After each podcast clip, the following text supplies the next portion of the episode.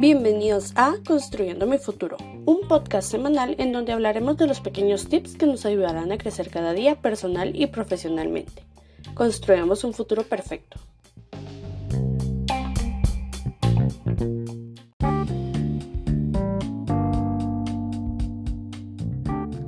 El día de hoy hablaremos cómo crear hábitos que funcionen. Hay varios errores que cometemos cuando queremos cambiar algún aspecto de nuestra vida o nuestra rutina y que hacen que fracasemos en el intento. Hoy les traigo distintos métodos y claves para que de una vez por todas alcancemos nuestros objetivos. Primero hablemos, ¿quiénes comienzan cada año con las mismas metas del año pasado? Voy a mejorar mi alimentación, voy a hacer deporte tres veces a la semana, voy a planificar mis comidas, voy a dejar de fumar, etc. Está bastante claro que si estas metas se repiten una y otra vez es porque las veces anteriores no tuvieron éxito, o acabamos por abandonarlas en lugar de convertirlas en verdaderos hábitos. ¿Cuáles son esas fases que hemos experimentado en el pasado? Vamos a repasarlas una por una. Primero tenemos la precontemplación. Las personas todavía no se han dado cuenta de que sus conductas o sus hábitos son perjudiciales y no tratan de cambiarlos. Número 2. Tenemos contemplación. La persona empieza a darse cuenta de la necesidad de cambio en sus conductas, comienza a buscar información y se plantea un cambio a largo plazo.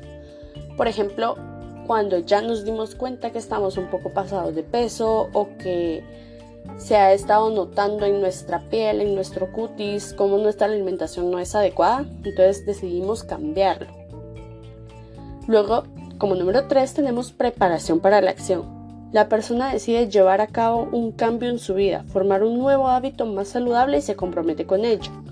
Por ejemplo, decido ir al gimnasio y decido comer más saludable. Comienza la acción, se inicia el nuevo hábito con éxito.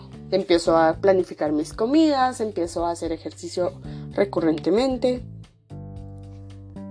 Luego, como número 5, tenemos mantenimiento. La persona mantiene en el tiempo la nueva conducta, por ejemplo, practicar el deporte o planificar las comidas. Y sexto, tenemos una recaída. Se interrumpe el proceso de cambio retrocediendo a fases anteriores de precontemplación o contemplación. Entonces, ¿cómo podemos cultivar buenos hábitos que nos permitan cumplirlos, tener objetivos claros, llegar a nuestras metas sin tener una recaída? Primero tenemos que tener claro cuál es el objetivo. Hay que tener en cuenta a la hora de plantearnos un nuevo propósito en especificar muy bien qué es lo que queremos conseguir y por qué lo queremos conseguir. Por ejemplo, yo quiero bajar de peso porque me quiero ver más esbelta. O yo quiero planificar mis comidas y comer más saludable porque quiero que en mi cuerpo se refleje esta buena alimentación. Luego de esto vamos a plantear un objetivo que sea realista. Debemos ajustar nuestras expectativas y plantearnos un objetivo que podamos conseguir. Si la meta es demasiado alta y cambia de forma muy drástica nuestro ritmo de vida, es bastante probable que acabemos por abandonarla.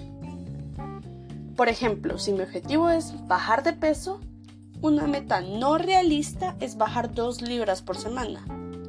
Ahora bien, la realista indica que Bajar media libra a la semana el primer mes y una libra a la semana el segundo mes es bastante realista porque es progresiva, porque sí se puede conseguir. Si le exigimos mucho a nuestro cuerpo entramos en modo supervivencia. ¿Y qué es esto? Bueno, es cuando el cuerpo siente que mucho esfuerzo o cambios repentinos a nuestra rutina nos hacen daño. Comienza a darnos sueño, más hambre, quiere hacer reservas de energía porque siente que está vulnerable, que está siendo atacado. Entonces entra en este modo de supervivencia y esto no nos ayuda porque empieza a usar energía que necesitamos para cumplir objetivos en guardar energía para el modo de sobrevivir a los cambios drásticos que están experimentando. Tenemos también que atender a la motivación que tenemos de cumplir nuestra meta. La motivación que tenemos cuando nos planteamos una nueva meta puede ser de dos tipos, intrínseca y extrínseca. Por ejemplo, para bajar de peso intrínseca, es porque quiero sentirme mejor al verme al espejo, usar la ropa que me gusta. La extrínseca puede ser que la gente comience a darse cuenta y celebra mi logro. Si mi objetivo es comer sano, mi motivación intrínseca es que me enfermo menos y me siento con más energía. La motivación extrínseca es que la gente pregunta por mis recetas y quiere aprender conmigo. Es muy importante también que planifiquemos cuándo y cómo vamos a llevar a cabo el nuevo hábito. Es importante establecer el momento del día que vamos a dedicar a intentar cumplir nuestras metas y nuestros objetivos y de qué manera vamos a hacerlo.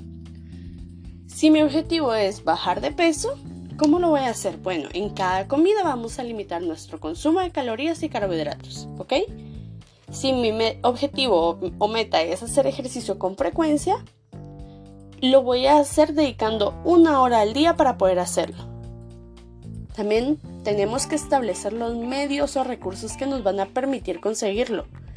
Es fundamental tener en cuenta los recursos que vamos a necesitar para poder cumplir nuestros objetivos. El material que vamos a requerir, si vamos a necesitar un espacio concreto para llevarlo a cabo o si necesitamos contar con alguna ayuda externa. Si mi objetivo nuevamente es bajar de peso, los recursos que yo necesito son los cambios en la alimentación y el ejercicio. Entonces vamos a evitar comprar alimentos altos en azúcar, vamos a seguir recetas de comida saludable, vamos a pedirle a la gente que convive con, convive con nosotros que no nos ofrezca más pan, más café, un pastelito.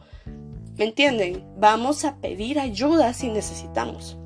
Si mi objetivo es hacer ejercicio con frecuencia, Voy a pagarme la membresía del gimnasio, voy a salir a caminar, voy a comprar pesas para la casa, voy a decidir una rutina de YouTube para hacer. Vamos a buscar recursos que nos ayuden a cumplir nuestro objetivo, porque por sí solos es muy difícil. Y por último, pero no menos importante, es elegir pequeñas recompensas que podamos concedernos conforme nos vayamos acercando a nuestra meta.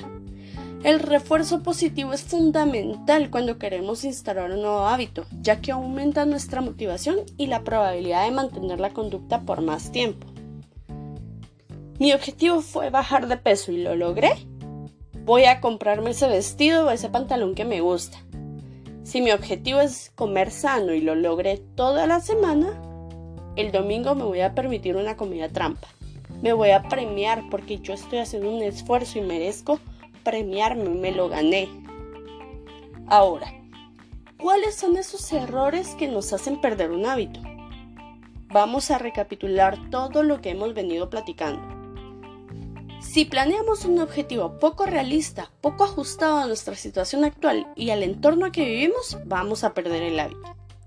Si nos autoculpamos por salirnos de la rutina utilizando palabras incorrectas, vamos a perder un hábito.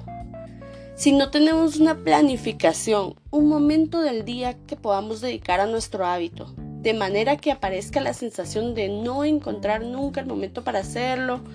Eh, por ello es tan importante organizarnos de antemano cuándo y cómo desempeñarnos en esta nueva actividad. Si no logramos encontrar el momento exacto donde podamos contribuir a crear nuestro hábito, vamos a perderlo. Ahora viene una pregunta bastante interesante. ¿A los 21 días se afianza un hábito? ¿Es un mito o una realidad? Bueno, se ha comprobado que conforme repetimos una determinada acción, conseguimos realizarla de forma más automática, gastando menos recursos y por lo que cada vez nos costará menos llevar a cabo la conducta, convirtiéndose poco a poco en un hábito. A algunos nos toma menos días y a otros nos toma más, cada quien decide. Entonces es un mito. No necesitas 21 días para que esto se vuelva un hábito. Tienes que enfocarte y conocerte. ¿Cuántos días crees que te va a tomar? Si crees que te va a tomar 10, intenta con 10. Si crees que te falta, prueba con otros 5. Esto depende de cada uno. No hay un número exacto que todos tengamos que conseguir. Otra de las preguntas que me ha llegado mucho es, ¿es más fácil dejar un hábito o tomar uno nuevo? Bueno, para nuestro cerebro es mucho más fácil aprender algo que desaprender, es casi imposible. No tenemos que pensar, que pensar en abandonar algo, sino cambiarlo por otra cosa para que nuestra recepción neurológica y sensorial sea distinta. ¿A qué me refiero? Yo adoro tomarme una taza de café y comerme un cubilete luego de mi almuerzo. Entonces no tengo que dejar de hacerlo, solo lo tengo que sustituir. Ahora después de almorzar me voy a comer una manzana o me voy a tomar una taza de café, pero solo voy a comer medio cubilete si queremos empezar. Luego lo voy a sustituir por una galleta integral, una galleta de miel. Solo vamos a ir cambiándole el chip a nuestro cerebro diciéndole que lo seguimos haciendo pero un poco diferente.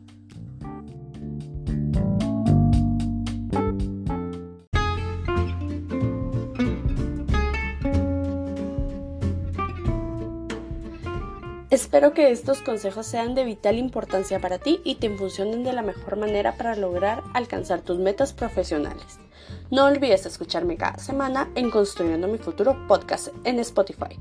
Recuerda que puedes encontrarme en redes sociales como Jennifer Aldana, leer mi blog semanal, unirte a mi grupo de empleo GT en Telegram donde vemos más de 700 profesionales buscando y compartiendo empleos. Y por último, los dejo con esta maravillosa frase.